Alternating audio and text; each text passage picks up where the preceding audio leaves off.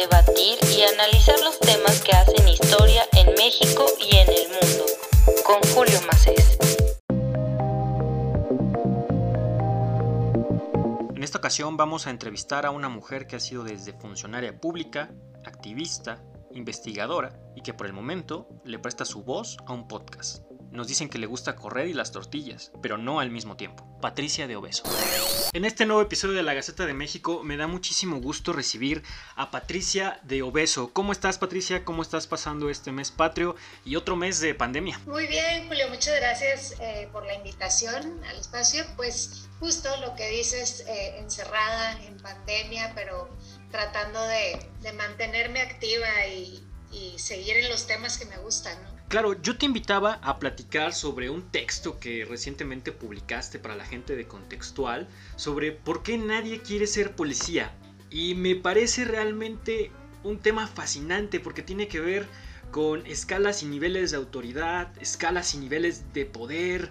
A ver, para, comenzar un poco me gustaría saber, a lo mejor tú cuál crees que sea el origen de esta mala reputación. Eh, Gabriel Said podría decir que es parte de la Dexis Nacional, la corrupción, el abuso de autoridad, por ejemplo? Pues es una muy buena pregunta, ¿no? Creo que dar con, el origen sería también intentar o empezar a, trabajar en, ello, ¿no? Y, y, por el lugar correcto. Sin embargo, yo creo que la situación de la policía y esta falta de, de confianza o la percepción que tenemos sobre ella, al final es como un reflejo de nosotros como sociedad que en general en México eh, el punitivismo lo vivimos no solamente como está construido en nuestro sistema de justicia, sino en nuestro día a día, en nuestra cultura, ¿no? Pienso mucho en, las escuelas, ¿no? Cómo todos fuimos educados pues a base de, de castigo, de reforzarnos las matemáticas, la física, etcétera, pero, pero el tema de las de las emociones, de cómo regulamos nuestros conflictos, de cómo los manejamos, siempre es una manera, eh, al final del día, punitivista, ¿no? Y creo que el, reflejo de tener una policía que así actúa, al final del día es algo insostenible y, sobre todo un poco lo que contaba en el artículo, ¿no? bajo condiciones laborales tan precarias, dándoles una responsabilidad tan grande, creo que al final del día eso era una bomba de tiempo. Y con, el tema del, del, narcotráfico, de la violencia, pues los reflejos de, los casos de violencia, del de, abuso policial, de la brutalidad, creo que al final del día es un reflejo de eso y un reflejo al final del día de nosotros como sociedad. Claro, yo creo que es un tema que envuelve evidentemente muchas variables y sí es un muy buen reflejo de nosotros como sociedad. Y ahora me, me gustaría saber si en tu investigación existió alguna buena imagen, una buena percepción de la, de la, policía y si eso lo podemos remontar al pasado. Bueno, yo tengo una imagen muy clara de, de buena imagen de los policías, por ejemplo, en la, en la, primera mitad del siglo XX, no antes de los 50, incluso en la cultura popular mexicana, pues Pedro Infante le dio como una buena visión a este cuerpo de patrulleros que sí tenían todo su folclore, pero había cierta imagen positiva, cierto respeto a querer ser parte de este grupo, de este cuerpo de policías, por así decirlo? ¿Cuál crees que sería un buen antecedente de buena reputación para los policías, por ejemplo? Sí, no, bueno, Cantinflas también es, es el patrullero 777, ¿no? Es como eh, esa historia. Y, ¿Sabes qué? Yo no me iría tan lejos. ¿eh? A mí que me tocó trabajar directamente con la policía a nivel municipal, me atrevería a decirte que, que, la mayoría de las personas tenemos una buena experiencia con la policía. ¿eh? eh alguien que te ayudó a cambiar la llanta, que te resolvió algún problema, que te habló de manera amable. O sea, yo creo que existen muchos casos de, de si verdaderamente hacemos un ejercicio sin romantizar nada, obviamente, ¿verdad? Eh, creo que sí tenemos esas referencias, ciertamente cada vez es más difícil, porque por una mala ya lo bueno eh, se opaca, ¿no? Pero, pero creo que sigue habiendo como esa añoranza de tener buenas policías, ¿no? Personas que, que nos resuelvan algo, que vaya, es, mucha expectativa la que tenemos, ¿verdad? Queremos que prevengan la violencia y el delito, queremos que lo contengan, queremos que atrapen a los delincuentes, queremos que no sean corruptos, etcétera. Las expectativas son bien altas, ¿no? Pero sí me atrevería a decir, por ejemplo, en San Pedro, en el municipio de San Pedro, que a mí fue donde me tocó trabajar, los mismos policías te contaban, por ejemplo, en, las vísperas de Navidad, en un 24 de diciembre, había familias que les invitaban a cenar, obviamente no podían pasar a las casas a cenar, pero les sacaban mesas a la calle, comida navideña, ¿no? Eh, hay personas que sí viven eh, ese agradecimiento, lamentablemente creo que no es no es una constante, ¿no? Y, bueno, ya lo decíamos, la falta de confianza y, la violencia definitivamente no, no se puede negar. Eh, creo que ha ido en aumento, pero, pero hay ahí muchas variables que creo que eh, nosotras mismas también hemos sido parte de, pues, de ese tema al final del día. Claro, creo que hay muchos ejemplos positivos de, de buena visión, de buena imagen de los policías y sin irnos más lejos. Y ahora que mencionabas, por ejemplo, los policías municipales, son los que a lo mejor tienen una buena percepción en, corto plazo, pero también son a los que el crimen organizado les pega mal, a los que tienen menos capacitación, a los que se les paga menos.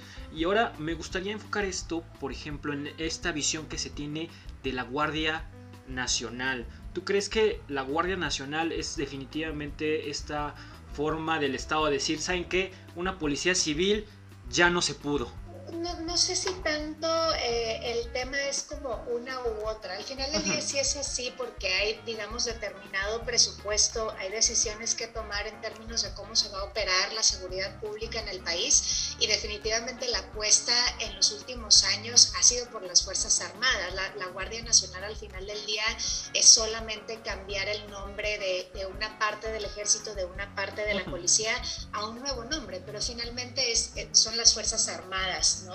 Y creo que ese es un grave error, sin lugar a dudas. O sea, ni siquiera creo que el, tema municipal se haya intentado con la seriedad que se merece, ¿no? O sea, simplemente les hemos querido cargar de más responsabilidad sin, sin esa compensación, sin esa capacitación y la verdad se vuelve insostenible porque la policía municipal, por decirlo de alguna manera, tiene la ciudadanía y a las personas encima, ¿verdad? O sea, la operación son turnos de 12 horas donde todo está pasando, donde además a partir de la reforma de justicia tienen una responsabilidad enorme frente, frente a los casos y al debido proceso, ¿no? Pero no se les ha capacitado o no se les ha invertido con esa seriedad y creo que es una falsedad decir, bueno, es que esto ya no funcionó, entonces ahora la apuesta es la otra, porque la realidad es que nunca se ha intentado como merece ser intentado. Y creo que ese es el más grave error o peligro que estamos viendo eh, con la Guardia Nacional, que además me tocó estar de cerca con, con, miembros de la Guardia Nacional a nivel municipal y te diría que tampoco están muy contentos porque son personas que en el ejército perdieron sus privilegios, digamos en términos de mando, en términos de, de, experiencia, y ahora es como empezar de cero. Entonces tampoco creas que para ellos es una gran noticia, creo que en general para, para quien porta un arma es complicado tener ese trabajo. Ahora que lo mencionas en tu experiencia con, con, personal de la Guardia Nacional, ¿cómo fue esa experiencia que tuviste? Si nos puedes contar, si es que es posible que nos puedas contar. claro, claro, no, no, no, fue nada de, digamos, que, que, te pueda contar demasiado cercano, Julio. Al final del día, eh, los mandos policiales con los que yo trataba en, en, determinados casos de, de alto impacto, en homicidios, etcétera, pues recurrían a ellos, ¿no? Digamos, llegaban a una escena del crimen junto con ellos, pero pasa esto eh, con la policía y con la Guardia Nacional, como te digo, quien porta un arma o, o quien tiene estas responsabilidades al final del día tampoco te quieres hacer cargo, no quieres poner tu nombre en un informe policial, no quieres ser esa primera persona que fue el primer respondiente, porque la, carga de la responsabilidad es absoluta, ¿no? Definitivamente puedes ir a la cárcel por no manejar una escena del crimen como se debe. Y hace sentido, el problema es que no tienen las herramientas y las capacidades para hacerlo, o simplemente muchas veces el Estado tampoco les protege frente a una responsabilidad tan grande. Por ejemplo, los clichés evidentemente existen en una sociedad y existen porque tienden a repetirse, ¿no? ¿Tú crees que nos está ganando el cliché del policía vulgar, obeso, que debe ser hombre, que es corrupto, que está de cacería siempre? ¿Tú crees que también ese es el reflejo que tenemos ante los policías y por lo tanto la sociedad actúa, como lo decías en tu texto, naco, naca, no sabes con quién estás hablando cuando tienes este tipo de enfrentamientos? ¿Tú crees que por eso se deba a esto? Porque como sociedad ya nos ganó ese ese cliché que a veces parece que sí se repite o al menos es lo que más se vocifera, por así decirlo, en redes sociales o en encuentros con la policía? Sí, o sea, yo, yo creo que eso es parte, te digo, creo que nosotros también somos parte de, de, esa responsabilidad o cargamos con eso. Sí hay policías que, que, tienen obesidad, sí hay policías que son deshonestos, sí hay policías que son violentos, eh, sí hay policías que son corruptos, etcétera. Es una realidad, no, no es un cliché pero el problema es que creo que no nos hemos detenido a, pensar o a entender, o quizá no, no ha habido esa sensibilización eh, bajo las condiciones en las que trabajan, de dónde vienen, quiénes son, ¿no? Por ejemplo, en Nuevo León eh, hay muchísimas personas del sureste del país que tuvieron que dejar a sus familias atrás, que viven en una villa, en unas condiciones, digamos, tristes, ¿no? Y deplorables, y esas son las personas que están encargadas de la seguridad, imagínate, ¿no? Con sueldos en estados que son de 6 mil pesos, ¿no? Con una capacitación de 3, 4 o 5 meses, eh, con turnos larguísimos, pues creo que se, se, entiende hasta cierto punto, ¿no? O, se comprende pues esa violencia y esa deshonestidad, es decir, si no me alcanza para darle de comer a mi familia, pues de dónde vas a sacar, ¿no? Y otra vez, no lo estoy justificando, no digo que se perpetúe y que, o sea, tenemos que hacer algo para cambiarlo, pero sí creo que también, eh, esto lo platicaba con una amiga el otro día, me decía, bueno, sí creo que yo nunca he tenido una mala experiencia con un policía porque yo también les hablo bien, porque yo también les doy su lugar. Aquí a veces cuando te detienen, cuando te paran, creo que automáticamente pensamos, bueno, pues de cuánto de cuánto va a ser el soborno, déjame pensar cuánto le ofrezco, cuánto me pide, ¿verdad? O sea, ya en, un principio nuestra relación con ellos empieza mal, distorsionada, ¿no? Y a veces viene de su lado, pero muchísimas veces viene del nuestro. Sin duda, sí, totalmente de acuerdo. Yo alguna vez tuve una experiencia con un, con un policía, ya sabes, los alcoholímetros muy famosos a las 12 de la noche, así yo iba pasando, me detuvieron en un alcoholímetro y pues ya pasamos todo el proceso y se me ocurrió decirle al policía, oiga oficial, ¿y si le gusta hacer esto? Porque en ese momento yo estaba en la universidad y pues me llamaba mucho la atención como la seguridad nacional y dije, pues igual como entrar en un cuerpo policía, pues sería interesante para ver cómo funciona. Me dijo, no, joven, si usted tiene una licenciatura, mejor dedíquese a otra cosa. Y la verdad dije, wow, creo que también la visión que él tiene de su trabajo, pues realmente no es muy bonita. Exacto, es más, justo el ejemplo que utilizas del alcoholímetro, ¿no? O sea, el alcoholímetro, estar ahí para eh, que la gente no maneje exceso de velocidad, o sea, digo, como hasta denigrante, ¿no? Decir, oye, tú que vas en tu coche eh, sola, solo, a alta velocidad, necesitamos que alguien se pare en la calle para que te asustes y bajes la velocidad, olvídate, para que no tomes y manejes, ¿no? Es como una cosa rarísima decir, ¿por qué necesitamos que una persona eh, nos regule eso? Y es como pues no, no, no, está padre para esas personas estarse topando con, con personas ebrias eh, en la noche, claro, muchas veces les maltratan, ¿no? Sí, por supuesto, ahí se ve absolutamente de todo. Por ejemplo, ¿tú crees que caeríamos en un, en un dilema? Porque, por ejemplo, muchos candidatos a ser policías, pues entran ahí no por gusto, incluso lo mencionabas algunos, pues puede ser por tradición, ¿no? Pero no realmente es por gusto, es por necesidad. Y por ejemplo, si lo comparamos con otros países en el mundo en donde a las fuerzas policiales se les pide cierto nivel educativo, tomando en cuenta los niveles educativos en México y lo queremos con esa balanza, ¿tú crees que entraríamos como en un dilema porque de repente la gente que podría acceder a ese tipo de trabajo por necesidad ya no lo tendría porque no cumple con las capacidades. La verdad a mí ahí se me hace un tema eh, bien complejo y no sabría exactamente cuál podría ser una, una buena respuesta ante eso. No, totalmente. Eh, eh, tienes un gran punto, o sea, y, ya está pasando en algunos estados y en algunos municipios que ya empiezan a pedir licenciatura y por supuesto dejas fuera, o sea, finalmente es un, es un trabajo pagado, ¿no? Y, y eso es buena noticia para muchas personas es un dilema, es un dilema, no, no tengo la respuesta correcta porque ciertamente se conecta con otros problemas que tenemos en México, un gran problema que es la educación, ¿no? Y en fin, ya creo que al final del día todo está conectado y la seguridad nos muestra eso, ¿verdad? O sea, queremos resolver los problemas de seguridad todos a través de la policía cuando al final son problemas también eh, sociales, económicos, etcétera, ¿no? Entonces, no tengo la respuesta correcta, Julio, pero sí creo que, que hay una cultura laboral en la policía, que no tenemos excusa o no, no tienen el Estado en, mejorar, ¿verdad? En términos de, de, pagar mejores sueldos, de hacer, de hacer una mejor capacitación. Son seis meses de capacitación,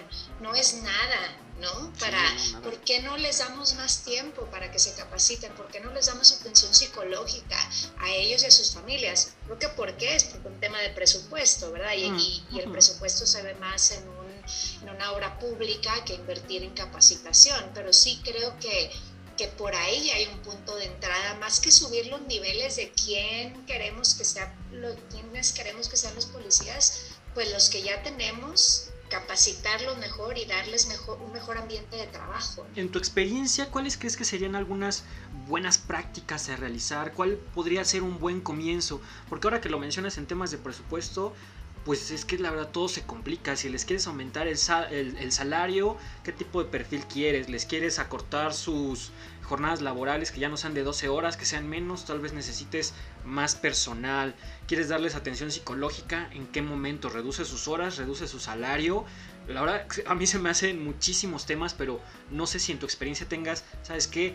Este sería un buen comienzo, una buena iniciativa para empezar. Pues mira, se me ocurren así de entrada dos cosas, como dices, esto es bien complejo porque donde le quieras mover algo se altera, ¿no? Pero definitivamente sí creo que eh, el tema de los turnos es complicado, un turno de 12 horas me parece que es muchísimo tiempo y, muchas veces no son 12, ¿eh? son muchas más, porque si a la hora llevas 11 horas, 11 horas y media de trabajo y sale un reporte, tú te tienes que ir y te tienes que quedar hasta que, hasta que termine, que pueden ser 3 o 4 horas más, ¿no? Entonces acaban, pueden ser turnos de 16 horas. Entonces yo creo que eh, el tema de, de los turnos y, y, no solamente reducir los turnos, pero que incluso dentro de los turnos no sé, pudieran hacer ejercicio, pudieran tener acceso a atención psicológica, definitivamente eso lo tienen porque cuando portas un arma tienes que ir con una psicóloga, psicólogo para que te,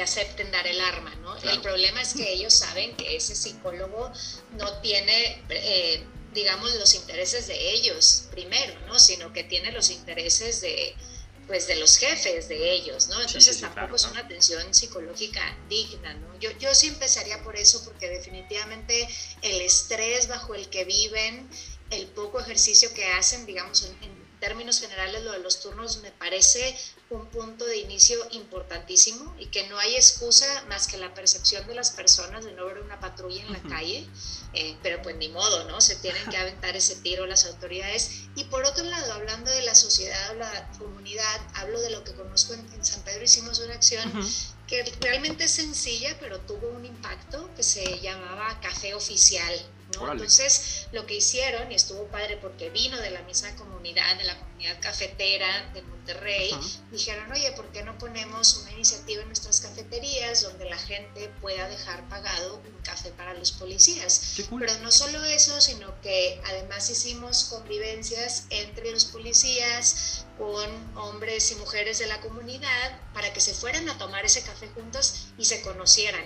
Simplemente el tema de vernos a los ojos y preguntarnos nuestro nombre, ¿no? Decir, oye, ¿qué te gusta hacer? ¿Qué te gusta leer? Que, realmente les responda.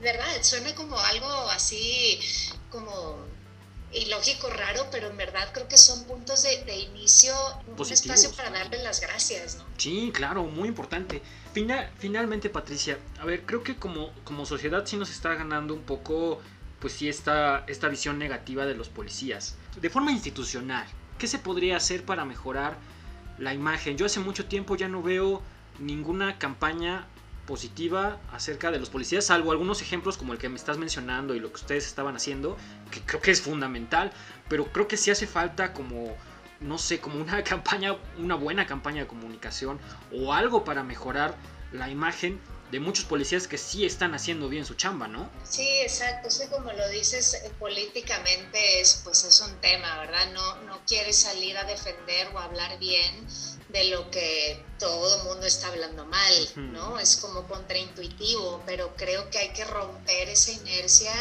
y decir, eh, o sea, sí salir a reconocer lo malo, porque yo soy la primera en decir, bueno, estas cosas no pueden pasar, pero vayamos más a fondo, ¿verdad? También la culpa no solamente es de quien ejerció la violencia, sino quien la permitió y quien la habilitó en muchos casos, ¿no? Entonces creo que está bien alzar la voz y que salgan a condenar y a investigar cuando hay un caso de abuso policial, pero como dices tú, una campaña o simplemente en el día a día estar hablando de los casos de éxito, ponerles rostro, simplemente, ¿no? O sea, creo que cuando le vemos la cara a una persona, las cosas cambian y muchas veces cuando vemos a la policía nos volteamos para otro lado, ¿no? Entonces, sí creo que definitivamente quien, las personas que nos gobiernan, las autoridades, pues nada, es romper esa inercia eh, que políticamente quizá inicialmente cuesta, pero a la larga podría tener un impacto si nos lo tomamos pues, más en serio. Patricia, te agradezco muchísimo la conversación, te agradezco mucho tus comentarios. Creo que es un tema que es muy profundo, muy complicado, que en muchas ocasiones no hay respuestas correctas, pero que sin duda debe existir un, cambio de, pensamiento, un cambio de, visión hacia lo que se tiene de los policías, porque si hay mucha gente que está ahí, evidentemente por, por razones a lo mejor forzadas, porque es su, su única alternativa de trabajo, pero que también lo están haciendo de la mejor forma posible ante lo que tienen, ¿no? Ante lo que tienen de frente. Y eso creo que también lo debemos de respetar muchísimo. Así que te agradezco mucho. Tal cual, Julio. Muchísimas gracias a ti por el espacio y por, por abrirte a hablar de estos temas.